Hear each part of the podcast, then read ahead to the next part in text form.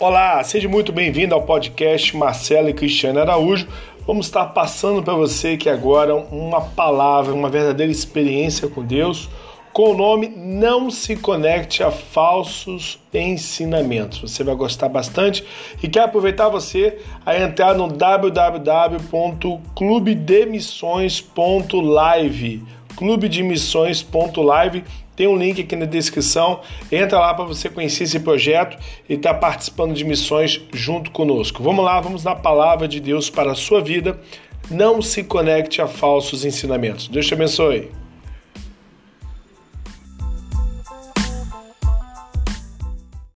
Então, eu quero começar contando para vocês uma pequena reflexão sobre o propósito da natureza que Deus criou o mundo. Deus criou o mundo com um propósito. O mundo, tudo que seja produzido no mundo, não é feito para o próprio produtor. É sempre feito para alimentar uma outra pessoa.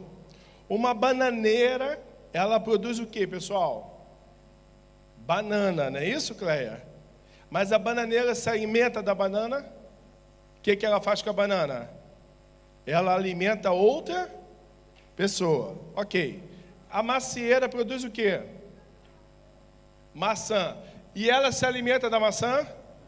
Ela serve uma outra pessoa. O engraçado é que a bananeira não come a maçã também, não come a banana, mas ela consome outros produtos que a natureza gera para ela se alimentar. O único ser vivo criado por Deus, que se alimenta dos seus próprios frutos, é o ser humano. O ser humano ele trabalha, ele produz a sua riqueza e a partir da sua produção de riqueza ele mesmo se alimenta daquele fruto. Há alguma coisa de errado com isso? Não, pelo contrário. Trabalhador digno do seu salário, nós temos que comer daquilo que produzimos. O que a gente não pode esquecer que a bananeira produz a banana para alimentar uma outra pessoa, uma outra circunstância. E quantas vezes nós vamos até a bananeira para agradecer a qualidade daquela banana deliciosa que nós comemos? Quantas vezes o senhor foi na videira agradecer pela uva, pastor? O senhor foi lá no pé da videira e falou assim: Videira, muito obrigado pela uva que tu me deste. Mas nós, seres humanos, quando alimentamos outras pessoas, quando nós servimos outras pessoas, nós esperamos que elas voltem até nós para nos agradecer pelo o que é o que nós servimos. E essa facilidade de nós alimentarmos os nossos próprios frutos, essa facilidade de nós é, exigirmos que os outros venham falar conosco, faz com que a gente se afaste do nosso chamado, faz com que a gente se afaste do nosso propósito. O interessante é que o que Deus me deu de talento e habilidade foi para servir a igreja todo dom, todo chamado ministerial, ele existe não para servir a mim mesmo, mas para que eu sirva a igreja. Se Deus me deu um dom de cura, não é para que eu fique orando todas as vezes que eu tenho uma necessidade de, de cura, mas para que eu possa orar e ministrar sobre a vida das outras pessoas. Mas muitos casos, nós recebemos dons, habilidades, talentos de Deus para servir a nós mesmos apenas. Nós não servimos os outros com aquilo que Deus nos deu. Em meio disso tudo, eu quero trazer aqui uma palavra que tem a ver com não se conecte, não se conecte com os falsos ensinamentos, onde nós vamos falar em dois tópicos aqui: o tópico sobre os ensinamentos e a verdadeira riqueza. Olha, Paulo escreveu, o apóstolo Paulo escreveu uma carta, a primeira carta de Paulo aos Timóteos, ele escreveu na Macedônia, quando ele estava entre a primeira e a segunda prisão dele, aproximadamente o ano 63 depois de Cristo. Timóteo ainda não era um pastor experiente, ele estava a aprender, ele estava a crescer ministerialmente, e essa carta de Paulo, essa epístola de Paulo para Timóteo, é uma epístola pastoral, é um discipulado em que Paulo discipula Timóteo como Timóteo deveria lidar com a adoração, com alguns ministérios e também com os falsos ensinamentos. Essa carta nunca foi tão atual quanto os dias de hoje. Hoje o mundo, o mundo cristão, ele se depara com esses três tipos de problemas: os falsos adoradores, os falsos ensinamentos e os falsos profetas. Essa carta é atualizadíssima. Eu estava a conversar hoje com uma pessoa e falei: todo discipulador, todo líder deveria sentar com o seu discipulado e estudar capítulo por capítulo da primeira carta de Paulo aos Timóteos e a segunda carta. Para quê? Para que ele seja também discipulado pelo aquele ensinamento que está muito atual nos dias de hoje. Paulo não escreveu para a igreja de Éfesos, que era a igreja que Timóteo estava na época pastoreando. Ele escreveu para Timóteo. Então a linguagem que ele falou foi o seguinte: meu filho amado. É a forma que ele se, que ele se retratava, que ele conversava com Timóteo. Ele trazia Timóteo para uma posição de filho espiritual. Então ele ensinava Timóteo como que Timóteo poderia gerar frutos para alimentar a igreja e como que ele tinha que discipular a igreja para a igreja sobreviver aquele momento tão difícil. Então, eu queria que você olhasse para essa primeira carta de Paulo a Timóteo, que nós vamos fazer a leitura, como um discipulado de Paulo diretamente para você. Porque o ensinamento que você vai receber de Paulo hoje, o que está na Bíblia de Jesus, é o ensinamento que você, igreja, precisa receber. E Paulo diz assim para Timóteo, Volto a dizer que é um verdadeiro discipulado, onde fala de doutrina, orientação, defesa, responsabilidade de Timóteo, ele cobra a responsabilidade de Timóteo, e Paulo ainda diga: não permita que a igreja se comporte desse jeito. Repreenda a igreja se ela se comportar desta mesma forma. Então nós vamos fazer a leitura de primeira carta de Paulo aos Timóteos, capítulo 6. É o último capítulo dessa primeira carta. Primeira carta de Paulo aos Timóteos, capítulo 6. Vamos fazer a leitura do, capítulo, do versículo 1 em diante. O versículo 1, Paulo já começa o seguinte: os falsos ensinamentos e a verdadeira riqueza. Aqui, Paulo já está começando a confrontar Timóteo sobre, ó, existem pessoas pregando, ensinando de forma errada de forma alheia à que está escrita na Bíblia. Existem pessoas que estão pregando a riqueza errada. Essa carta é muito atualizada. Hoje o que nós mais vemos são pessoas que não têm conhecimento bíblico, que estão, vou dizer assim, apaixonadas pelo Evangelho e de uma forma não, não preparada, não estudada, não revelada, ligam às suas mídias sociais e pregam, pregam, pregam, pregam, mas pregam em cima daquilo que daquela experiência rasa delas.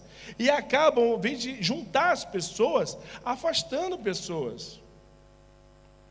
Nós vemos hoje pregadores falando que ah, o problema do evangelho é a religião. Não, a religião não é o problema. A religião é o religar, é religar o homem a Deus. O problema nunca foi a religião. O problema são os religiosos. O problema é a forma que nós conduzimos o evangelho. Paulo está falando para Timóteo exatamente isso: cuidado com os, os falsos ensinamentos.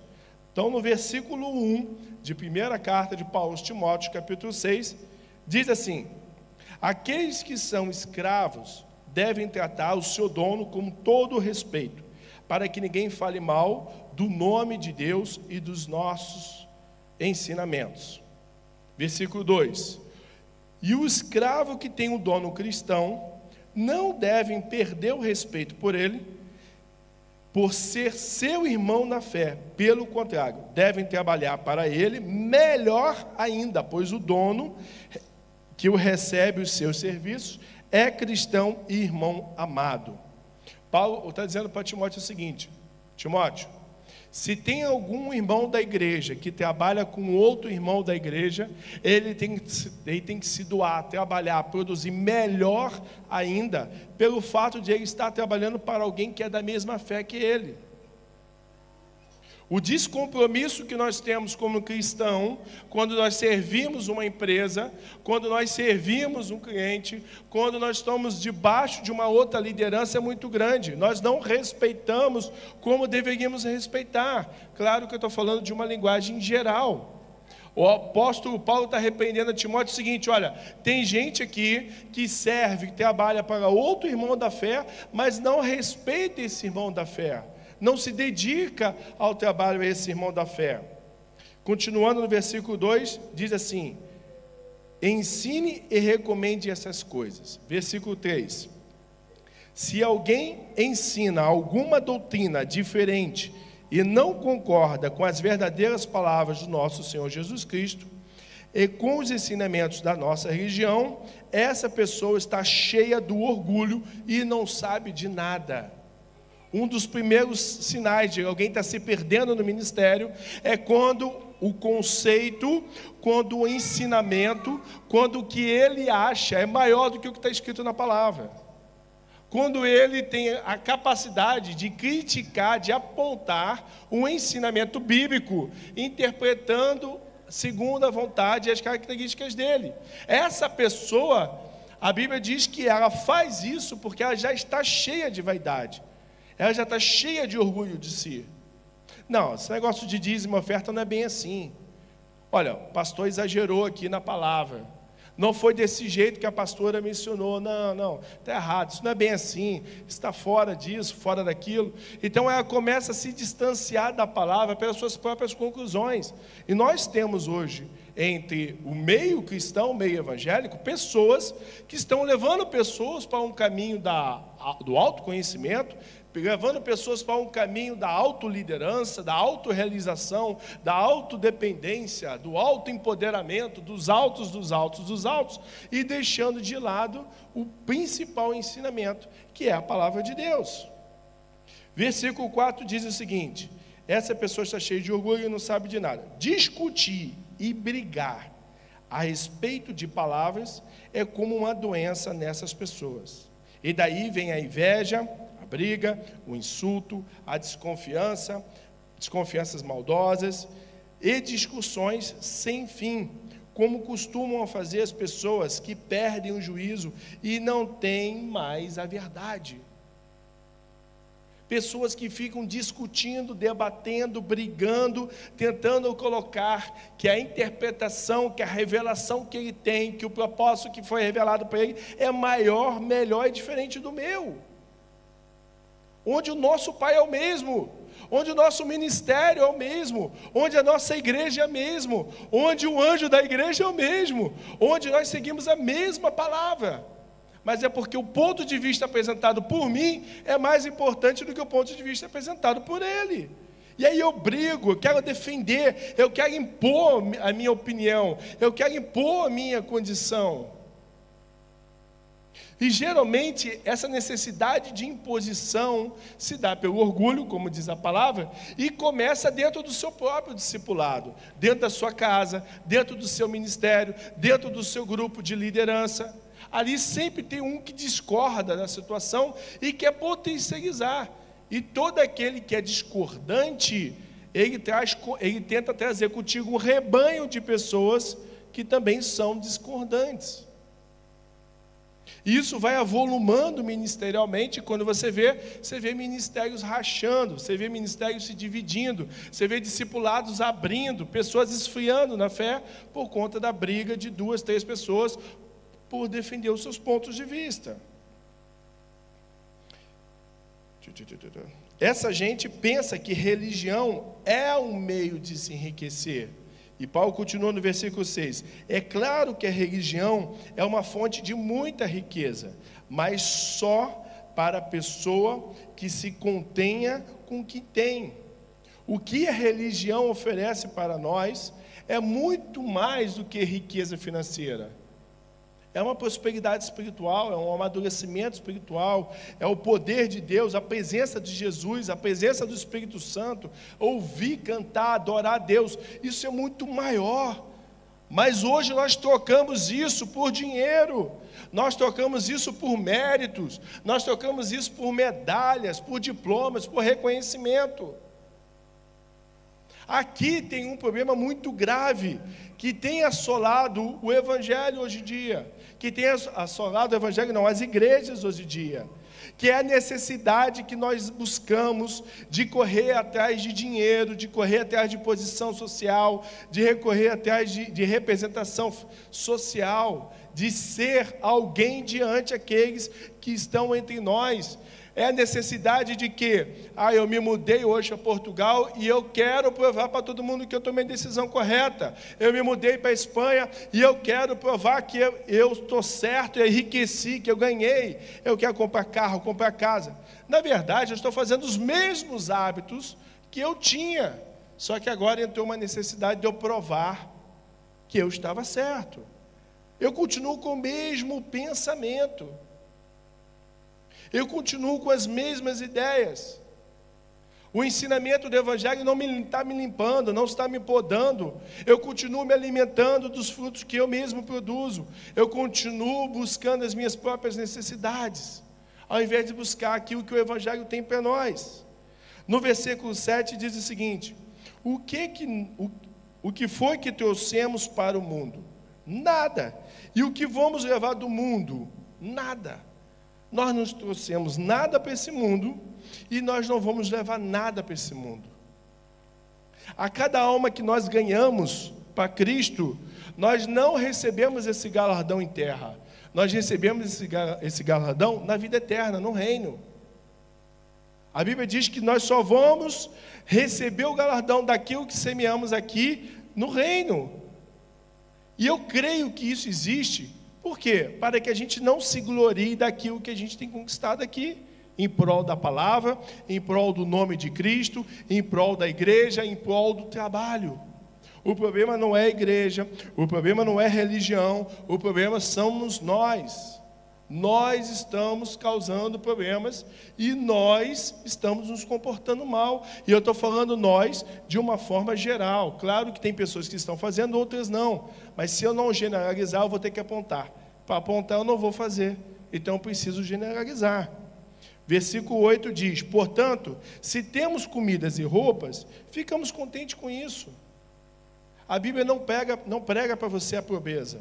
A Bíblia não prega para você é, entregar tudo que tem e viver de pedinte para as pessoas. Não se trata disso. Se trata quando eu boto a minha realização, quando eu boto a minha riqueza, quando eu boto as minhas conquistas na frente do Evangelho, na frente daquilo que verdadeiramente importa. Olha o versículo 9. Porém, os que querem ficar ricos caem em pecado, ao serem tentados e ficam presos nas armadilhas dos desejos, dos desejos tolos. Preste bem atenção que nós caímos em pecado, seremos tentados quando nós temos o desejo da conquista, o desejo da riqueza.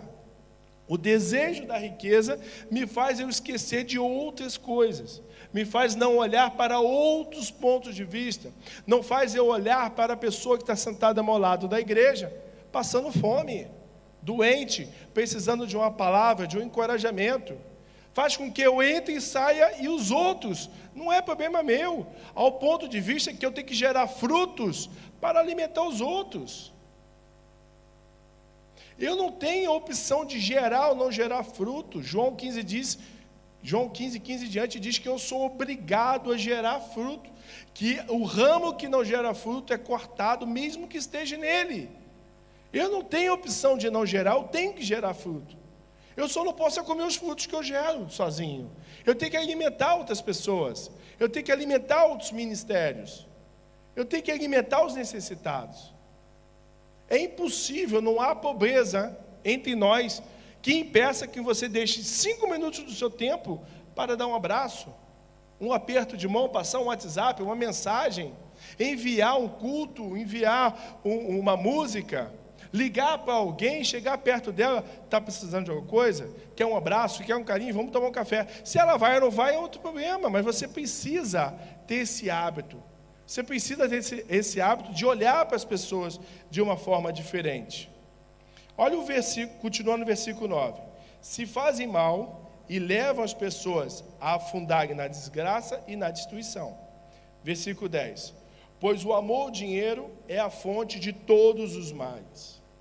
E algumas pessoas, por quererem tanto ter dinheiro, se desviam da fé e encheram, encheram a sua vida de sofrimento. Dinheiro, volta a dizer, não é o problema. Se você for próspero, a igreja vai ser próspera através de você. Se você tiver muitas conquistas, a igreja vai ter conquistas a partir de você. O problema é quando você, só você se alimenta daquilo que Deus proporciona para você. O problema é só quando nós nos alimentamos de toda a riqueza que Deus proporciona para nós. Nós só comemos os nossos frutos, nós não alimentamos começamos a sonegar nas ofertas, sonegamos nos dízimos, estou dando muito dízimo, estou dando muita oferta, ah, eu acho que ninguém tem problema, o problema é de cada um, não é meu. A gente começa a fazer escolhas. Por quê? Porque nós somos amantes do dinheiro. E esse é o problema. Não é não, é não ter o dinheiro, não é, não, não é não é você não trabalhar para ter dinheiro, não é que você não possa ter conquistas, não é que você não possa ser rico, mas o amor pela riqueza é o que nos distrai. E o diabo utiliza essa, essa necessidade de conquista, essa necessidade de correr atrás, de batalhar, para dizer que não tem mais tempo para a igreja. Eu não tenho mais tempo discipulado. Eu não tenho mais tempo para a célula. Eu não tenho mais tempo para ir no culto. Eu não tenho mais tempo para estar na câmera, na projeção. Isso eu fazia lá atrás. Hoje eu não posso mais. Eu não tenho mais tempo para varrer a igreja. Eu começo a, a, a tirar do meu dia a dia, da minha rotina ministerial, aquilo que eu acho que eu não, não sirvo mais para fazer. Não é para mim. Isso não tem nada a ver com o Evangelho, isso tem a ver com você e com a riqueza que está no seu coração, com aquilo que você está trazendo para o seu coração. E esse é o problema que Paulo está alertando a Timóteo. Versículo 11: Mas você, um homem de Deus, fuja de tudo isso, viva uma vida correta de dedicação a Deus, de fé, de amor, perseverança e de respeito pelos outros de respeito pelas pessoas. Corra a boa corrida da fé e ganhe a vida eterna, pois foi para essa vida que Deus chamou quando você deu o seu belo testemunho de fé na presença de muitas pessoas. Deus nos chamou para esta vida darmos testemunhos daquilo que Ele nos proporcionou, daquilo que Ele gerou em nós. Deus não quer que você dê testemunho lá no reino, não. Lá é outro sistema. Lá ninguém vai precisar ser é, convencido da tua palavra. Lá ninguém vai precisar ser evangelizado. É aqui. É nessa vida. É aqui que Deus nos chamou, Ele nos criou, nos chamou para perto dEle, para nós levarmos o Evangelho às pessoas, aqui e agora. Não é depois, não é amanhã, não é quando melhorar as coisas, não é quando a chuva passar ou o sol nascer, não, não é quando juntar um, é agora. Agora tem gente morrendo, agora tem gente sofrendo, agora tem gente passando necessidade, agora tem gente fugindo, agora tem gente passando um aperto na vida. É exatamente nesse momento, agora, que Deus está precisando de mim e de você que o reino precisa consumir o fruto que está dentro de mim. Eu tenho algumas habilidades, e se eu perceber que o irmão tem necessidade daquelas minhas habilidades, eu tenho que me oferecer a ele. Se eu tenho uns talentos, um dom, e eu estou vendo uma pessoa passando uma necessidade, uma enfermidade, eu tenho um dom, eu preciso ir lá botar em prática o meu dom. Ah, se Deus fala comigo, Deus já falou, por isso que Ele deu dom para você. Ele deu talento para você, Ele permitiu você estudar. Você ora para fazer uma faculdade, Deus te abençoa, você passa na faculdade. Aí você começa a trabalhar e você não quer trabalhar há muito tempo, é muito trabalho. Você começa a, a negligenciar o seu trabalho, a não conduzir de uma forma fiel, ética. E você está indo contra tudo aquilo que Deus te deu. Quando a igreja levantar e falar, precisamos de alguém para a parte elétrica, você tem que levantar sua mão, você tem habilidade. Precisamos de cabazes para doar para os pobres. Tira da sua casa um quilo de arroz e traga para ajudar os pobres. Faça a sua parte, não há parte pequena ou parte grande, há o teu movimento. A igreja precisa ter um grupo de pessoas que, na verdade, a igreja toda deveria ser assim, que quando o pastor da igreja, o bispo da igreja clamar, o povo se levanta. Naquela época era assim. Naquela época era assim. Nós precisamos levantar ministerialmente. Pastor, eu não tenho dom disso, não tenho dom daquilo, o que, é que eu preciso fazer? Ajuda quem tem. Participa do discipulado, vai por revisão de vida, ajuda aí nas partes que a igreja precisa. Antes de você chegar, a igreja foi limpa, foi aspirada, foi detetizada, todos os bancos foram limpos para purificar, para você não ter problema com Covid. A cantina está funcionando, a câmera, o som. Ah, tem muita gente trabalhando para que tudo isso funcione e alguém suba aqui e traga uma palavra. Você pode ser alguém que esteja participando disso. Você só precisa fazer. A gente não pode esperar mais. A gente não pode esperar o outro. A gente tem que fazer a nossa parte. Por isso que Ele nos chamou nessa vida, para nós fazermos o que tem que ser feito. Deus chamou quando, quando você deu o seu belo testemunho de fé na presença de muitas testemunhas. Versículo 13: Agora diante de Deus, que dá a vida a todas as criaturas, e diante de Cristo Jesus, que deu seu belo testemunho em frente a Ponço Pilatos, eu ordeno a vocês o seguinte, versículo 14: cumpra a sua missão com fidelidade, para que ninguém possa culpá-lo de nada e continue assim até o dia em que o nosso Senhor Jesus Cristo aparecer. Esse dia que quando chega ao tempo certo, esse dia é o dia da segunda volta do nosso Senhor, onde ele não vai morrer na cruz de novo, onde ele não vai pagar de novo pelos nossos pecados, onde ele não vai vir como homem e sim como Deus para resgatar a sua igreja. Até esse dia, cumpra a sua missão com fidelidade cumprir a sua missão com fidelidade, com lealdade à palavra, com lealdade à sua igreja, com lealdade ao seu discipulador, com lealdade ao seu pastoreio, com lealdade às suas ovelhas, com lealdade ao ensinamento que Deus te deu. Cumpra com lealdade. Para mim, Timóteo foi o discípulo top de, de Paulo, o discípulo mais obediente, o discípulo que, para mim, minha opinião, o discípulo que mais cumpriu os ensinamentos de Paulo, por isso que Paulo chamei de meu filho amado. Agora imagine o próprio Senhor Jesus, o próprio Deus, olhando para você e falar: Meu filho amado, que alegria estar na tua presença, que é bom te ver aqui e mostrar para vocês obras que você fez, aquilo que você contribuiu para ajudar as outras pessoas. Nós temos tudo que nós precisamos. A nossa igreja tem tudo que a igreja precisa. A igreja tem rede de adulto, rede de crianças, rede de jovem, rede de baby. A igreja tem revisão de vida, a igreja tem curso, tem Cefap, tem Instituto de Vencedores. A igreja tem tudo que você precisa. A única coisa que falta na igreja é você. É você desenvolvendo o seu ministério com plenitude e fidelidade.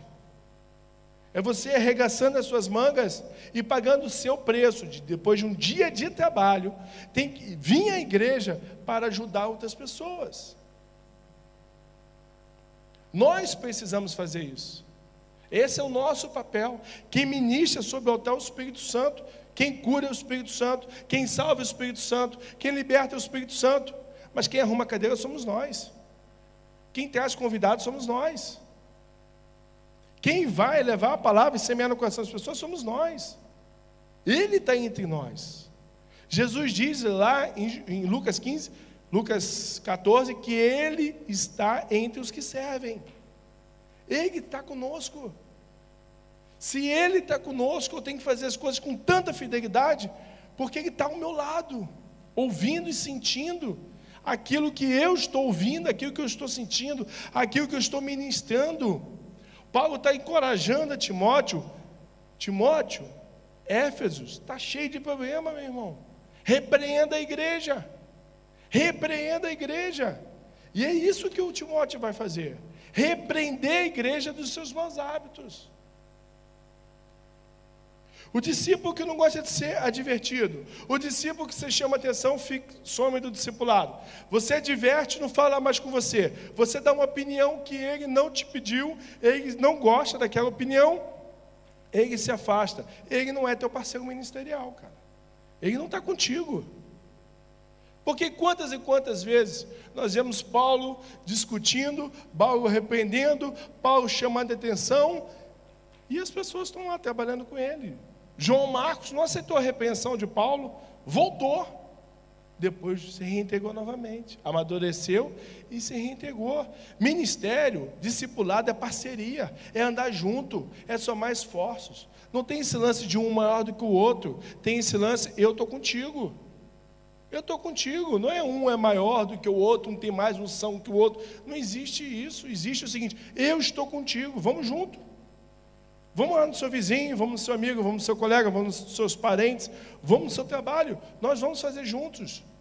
Isso é igreja. A igreja é a reunião dos santos.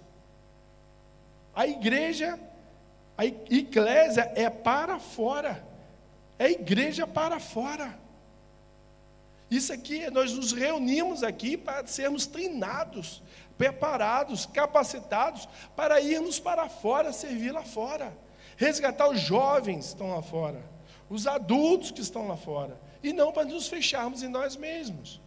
E vivermos de eventos em eventos, festas e festas, congressos e congressos, para nós mesmos. Nós temos que nos estruturar para avançarmos.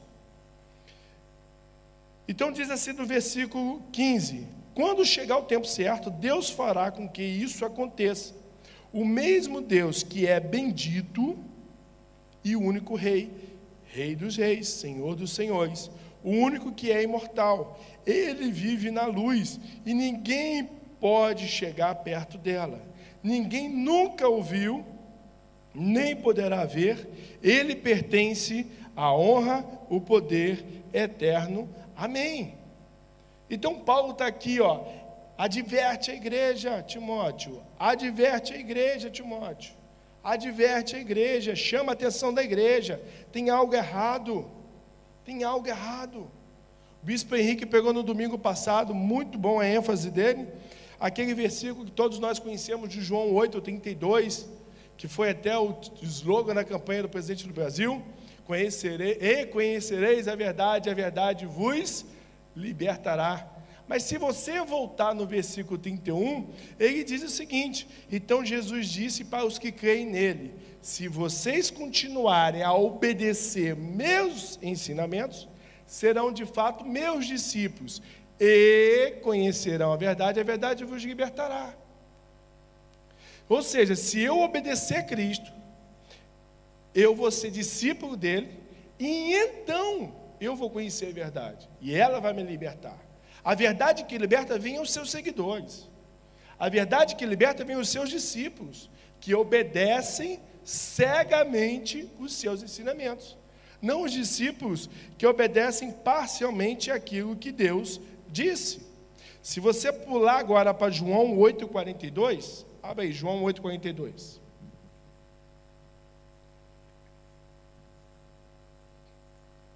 Jesus fala de uma forma muito mais objetiva, muito mais dura do que Paulo e muito mais enfática. Jesus disse: Se Deus fosse de fato Pai de vocês, então vocês me amariam, pois eu vim de Deus e agora estou aqui. Eu não vim por minha própria conta, mas foi, mas foi Deus quem me enviou. Por que, que vocês não entendem o que eu digo? E por que não querem ouvir a minha mensagem? Vocês são filhos do diabo e querem fazer o que o pai de vocês quer?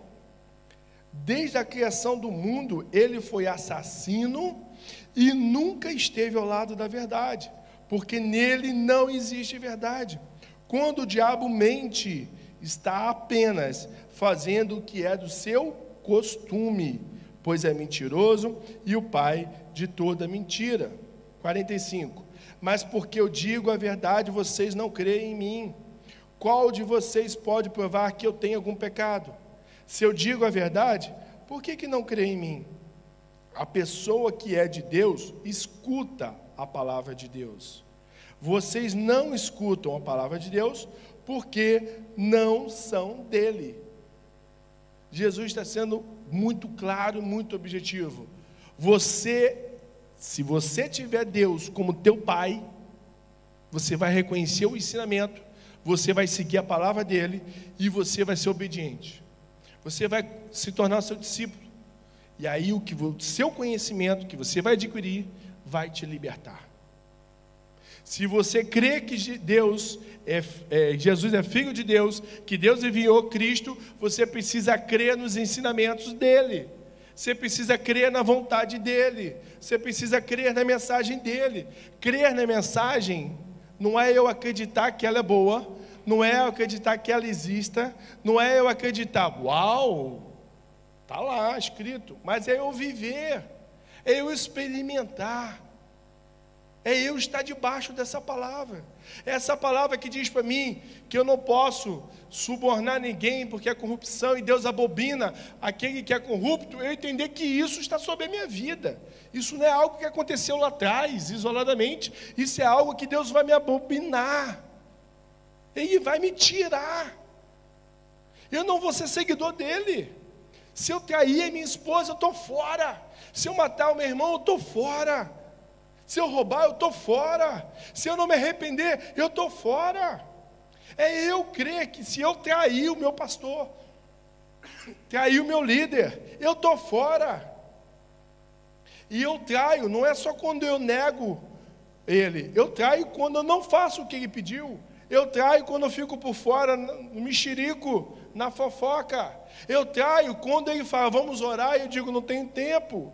Eu traio quando eu nego o que precisa ser feito. E quando isso acontece, eu estou fora. Eu estou fora dessa palavra. Porque se eu creio que Deus é Deus, que Ele é meu Pai, que Jesus é filho dele, ressuscitou dos mortos, eu tenho que viver esses ensinamentos. Mateus 28, 16 e diante, ele diz: Ide por todo mundo, pregai o Evangelho a toda criatura, ensinando, ensinando os meus a serem meus seguidores, batizando em nome do Pai, do Filho e do Espírito Santo, ensinando os meus mandamentos, e eis que estarei convosco até o fim. E acabou, a ordem está dada. O que precisa ser feito é o quê? E ir por todo o mundo, pregar o Evangelho, ensinando as pessoas, primeiro, a serem seguidores de Cristo, depois, batizando-os em nome do Pai, do Filho e do Espírito Santo, e depois, discipulando, ensinando os mandamentos. Esse processo é minha responsabilidade. Jesus nos comissionou e falou: vá igreja, vá por todo mundo, vá na Europa, vai no Portugal, vai na Alemanha, na França, na Inglaterra, em Paris, vai para a África, Ásia, vai, pega o Evangelho. Pastor, eu não tenho dinheiro para ir, liga a tua câmera. Ao invés de fazer postagens que defamam você e tua fé, liga a tua câmera e vai pegar o Evangelho. Eu tive um amigo que, fala, que ele disse que ele foi chamado para estar no altar pregando. E eu falei para ele: você não foi chamado para estar no altar pregando. O, estar no altar pregando não é propósito de ninguém, isso é chamado. O seu propósito de vida é pegar o Evangelho. Se é no altar, se é na rede social, se é nas ruas, não importa. A cada momento, cada fase da sua vida, Deus vai chamar você para uma determinada região, para uma determinada. Se um dia Deus te chamar para ser o pastor da igreja, você terá o altar para pregar. Mas se Ele não te chamar, vá pregar. E ele ligou a câmera dele e começou a fazer lives, lives, lives, e ele está pegando o evangelho. Pessoas estão se convertendo, pessoas estão orando com ele, pessoas que nunca ouviram ele falar de Cristo, estão ouvindo agora ele falar de Cristo, depois de quase 20 anos de conversão. Então nós precisamos simplesmente fazer as coisas simples. O difícil, deixa que o Espírito Santo faz. Em Atos 2, 40 ou 46, não me recordo bem agora, diz que à medida que a igreja vai crescendo, o Espírito Santo vai trazendo os convertidos. Eu preciso simplesmente pegar o Evangelho, ensinar o Evangelho, cobrar da igreja a prática do Evangelho, repreender a igreja sobre o pecado que possa estar dentro dela e incentivar a igreja a ir para as ruas. E quando isso vai acontecendo, Deus vai atribuindo, Deus vai atribuindo, Deus vai atribuindo. Eu dou mentoria para a África, nós temos alguns pastores que nós cobrimos. E tem um pastor que fez uma missão, e nessa missão que ele fez, faltou comida. Ele fazia cruzadas.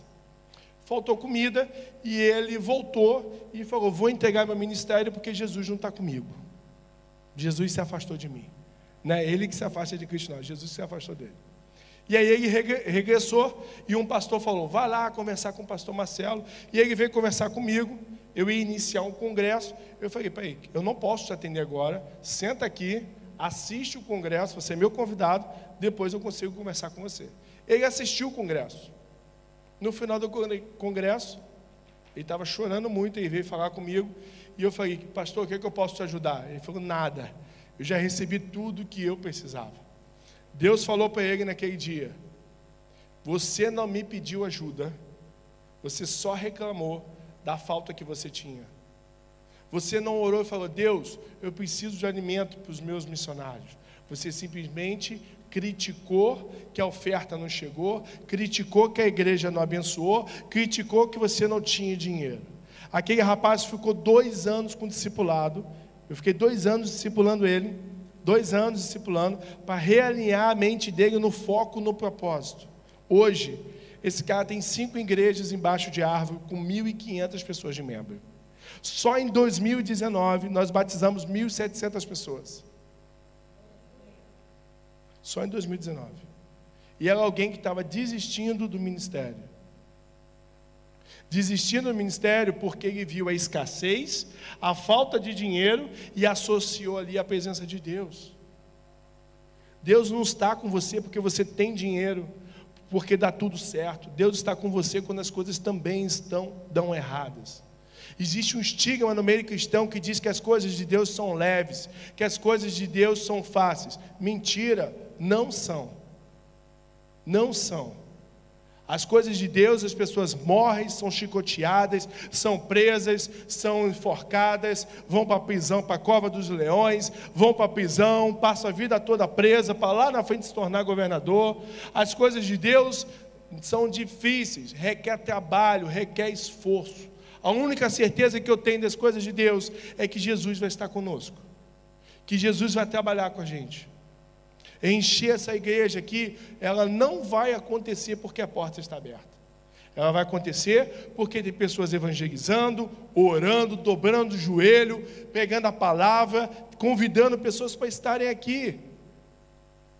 A igreja precisa entender que se ela não trabalhar, trabalhar, não vai ter resultado ministerial. Nós precisamos entender que o Evangelho não é um livro de poesias, mas tem poesias.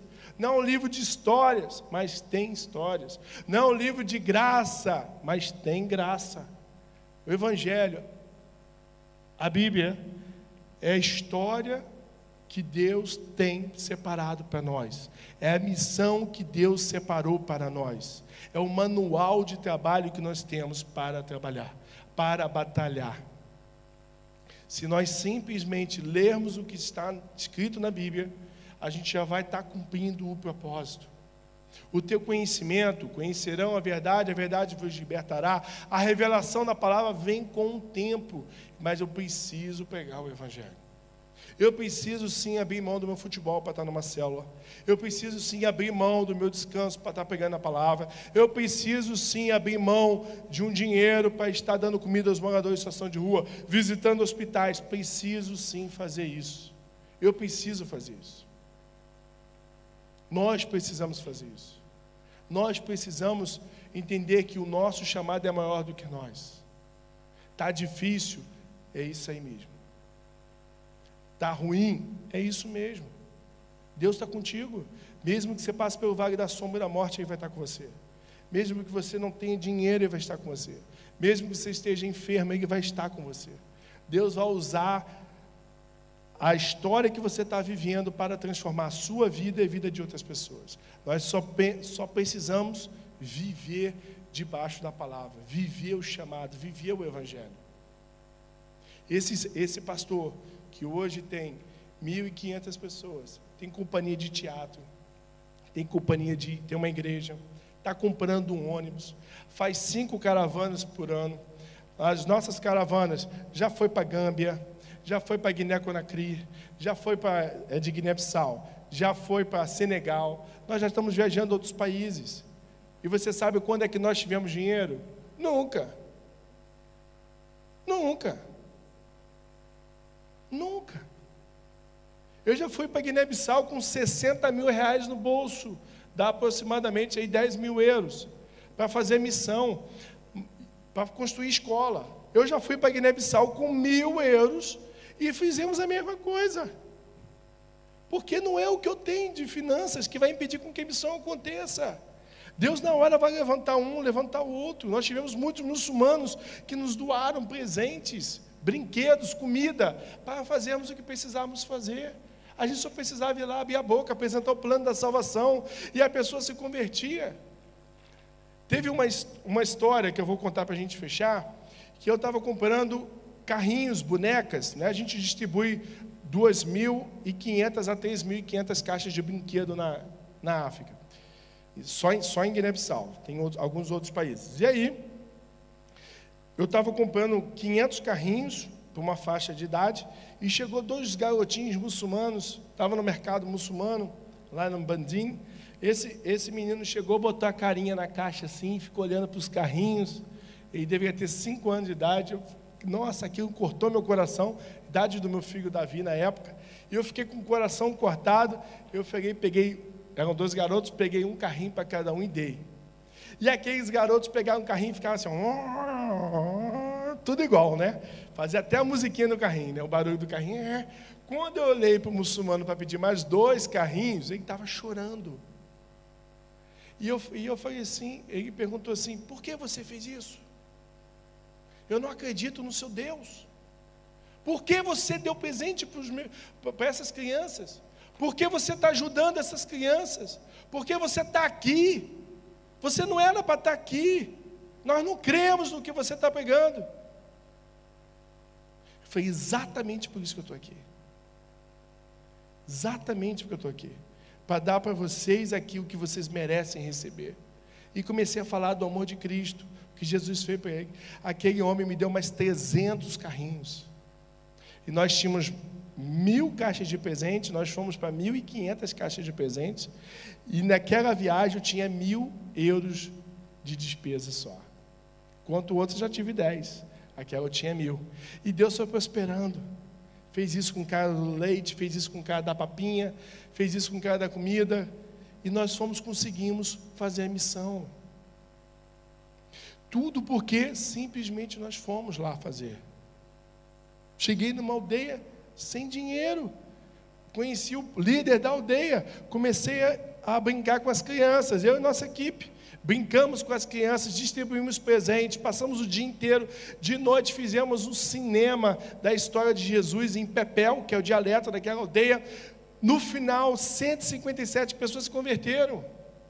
O rego me chamou no canto e falou: Pastor, se eu te der um terreno aqui, o senhor faz o quê? Eu faço uma escola. Faz mesmo? Faço. O senhor tem dinheiro para construir escola? Eu falei: Não, mas meu Deus vai construir essa escola aqui. Ele falou: Pois bem, eu vou lhe dar um terreno para o senhor construir. Deu 4 mil metros. Um ano depois, nós fomos lá para inaugurar a escola. Inauguramos a escola. Em 2017, pessoal, eu fui lá formar a primeira turma de quarta série. Marcelo, você é construtor? Não. Você é professor? Não. Eu era um cara no Brasil, no Rio de Janeiro, que simplesmente fui fazer o que tinha que fazer. Eu não estou falando isso para me exaltar, não. Eu estou falando isso porque eu sou missionário em tempo integral, eu vivo isso o dia todo.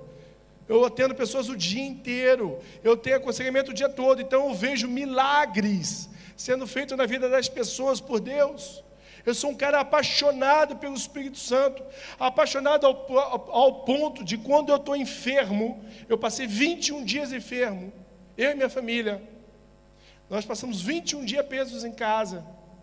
Apertados, com dificuldade, e os anjos do Senhor foram tocando a campainha. Os anjos do Senhor foram chegando com isso, com aquilo, estendendo as suas mãos e ajudando. O que estava pesado se tornou leve, porque a igreja fez o que tinha que fazer. Não foram os amigos, foi a igreja. Não foi o patrão, foi a igreja. Pessoas iguais, pessoas do mesmo nível. Nós temos tudo que nós precisamos. Nós só precisamos fazer. Nós só precisamos nos importar. Nós só precisamos entender que se eu sou de Deus e que eu creio que Deus é meu Pai, isso que Paulo está advertendo a igreja de Éfeso, a primeira carta de Paulo, Timóteo, capítulo 6, inteiro tem que se cumprir na minha vida. Eu não posso simplesmente correr atrás do dinheiro, correr atrás do meu dia a dia e esquecer das pessoas. Esquecer da igreja do ministério. Eu tenho que trabalhar para que a igreja possa evoluir. Eu tenho que mexer as minhas pernas. Eu tenho que mexer minha fé. A minha fé é muito mais provada quando eu me dedico ao outro do que quando eu me dedico apenas às minhas coisas. Quando você ora para um irmão e aquele irmão diz assim: Cara, a oração deu certo, eu consegui fechar aquele negócio, eu consegui aquele emprego, foi curada. Aí você pensa assim: Poxa, eu nem orei com tanta fé, o irmão conseguiu. Isso é o trabalho que nós precisamos fazer, nos dedicar para isso. Amém? Eu quero encerrar a ministração de hoje orando, orando para que o Espírito Santo fale ao seu coração, para que o Espírito Santo incomode você. Eu quero orar para que o Espírito Santo toque na sua vida agora e faça assim, ó, mude quantos graus for necessário para que você esteja na rota que Ele traçou para você. Não importa se você é pobre, se você é rico, se você é fraco, se você é forte. Não importa se você tem muito, se você não tem nada. O que importa é onde você está botando seu coração. Chega de olhar só para o seu trabalho, chega de olhar só para a sua casa, olhar só para as suas conquistas, para as suas viagens, para os seus méritos. Isso é muito bom, você pode ter tudo isso. Isso é digno, é digno do seu trabalho, mas isso, só isso não é suficiente. Tem algo a mais. Tem coisas a mais. Tem mais, muito mais riqueza. A riqueza verdadeira. Pense bem que a riqueza verdadeira é tudo aquilo que eu não vou levar para o céu quando eu morrer.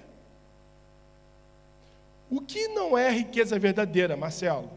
O que não é riqueza verdadeira é aquilo que, se eu morrer hoje, eu não levo. Tudo que eu morrer hoje, eu não levo para o céu, que vai ficar, é o que eu conquisto é riqueza natural. A riqueza verdadeira é tudo aquilo que quando eu morro eu levo comigo. São as almas convertidas. É a sabedoria da palavra de Deus. É a Bíblia. São os seus dons, seus talentos, as habilidades que Deus depositou na tua vida e você, com muita unção, espalhou, colocou, derramou sobre a vida das pessoas. Você despojou aquilo que Deus te deu, aquilo que Deus colocou no seu coração. Você não fechou a sua boca mesmo quando não tinha voz. Você não deixou de esticar o braço mesmo quando ele estava amarrado. Você não deixou de ouvir mesmo quando seus ouvidos estavam tampados. Você não deixou de orar por cura mesmo quando você estava enfermo. Quando você não deixou de ajudar o próximo, quando você mesmo precisava de recursos. Quando você não deixou de andar, de, de ir até alguém, quando você estava clamando pela visita de alguém. Deus, Ele é soberano, meu irmão. E Ele pode usar a tua dor, o teu sofrimento, o seu desafio, para tocar na tua vida e tocar na vida de outra pessoa. Deus pode fazer com que não saia água da rocha, para provar quem é Deus na sua vida. Deus pode fazer com que você vá para o deserto para que você verdadeiramente encontre Ele, porque tem pessoas que só conseguem orar, só conseguem participar de campanha, só conseguem ir na igreja quando estão apertadas. O verdadeiro, a verdadeira riqueza, eu não encontro com os meus olhos naturais.